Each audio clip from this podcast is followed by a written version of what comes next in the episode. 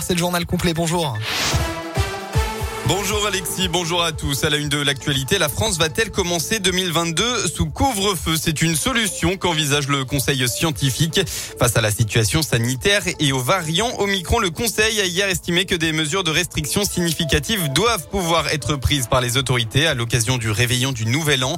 Des limitations strictes, des festivités pourraient donc être décidées dans certaines villes ou régions, voire même dans l'ensemble du pays, comme à Paris, où le traditionnel feu d'artifice des Champs-Élysées a été annulé.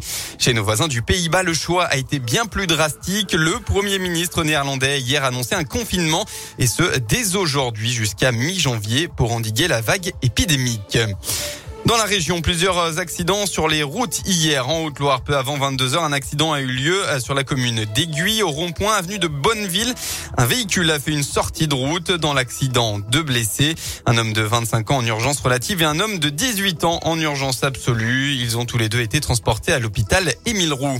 Dans la Loire, une nouvelle perte de contrôle. Ça s'est passé sur la nationale 82 à hauteur de Vendrange en direction de Roanne vers 16h30.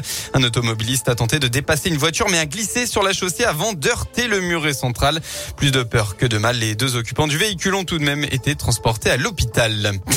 On reste dans la Loire avec cette information judiciaire ouverte je, euh, hier, pardon, jeudi dernier, peu avant 2 heures du matin, des coups de feu ont été tirés à Pouilly sur Charlieu, près de Roanne.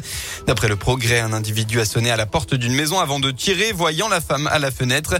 Heureusement, les deux balles n'ont touché personne et après enquête, l'ancien compagnon a été placé en garde à vue.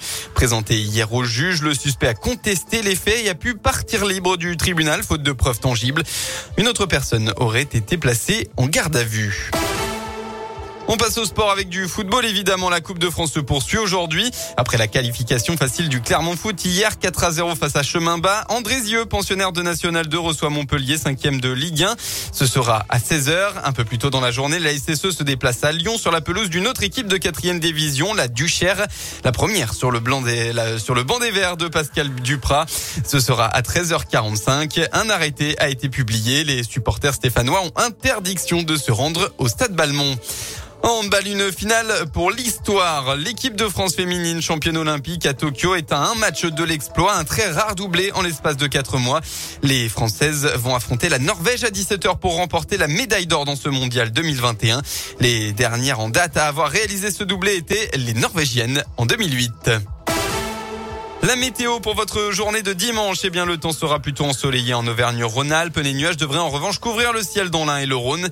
Dans la soirée, retour des brouillards givrants, en particulier en Haute-Loire et dans le Puy-de-Dôme. Soyez donc prudents si vous prenez la route cette nuit. Côté Mercure, vous aurez au maximum de la journée entre 2 et 5 degrés.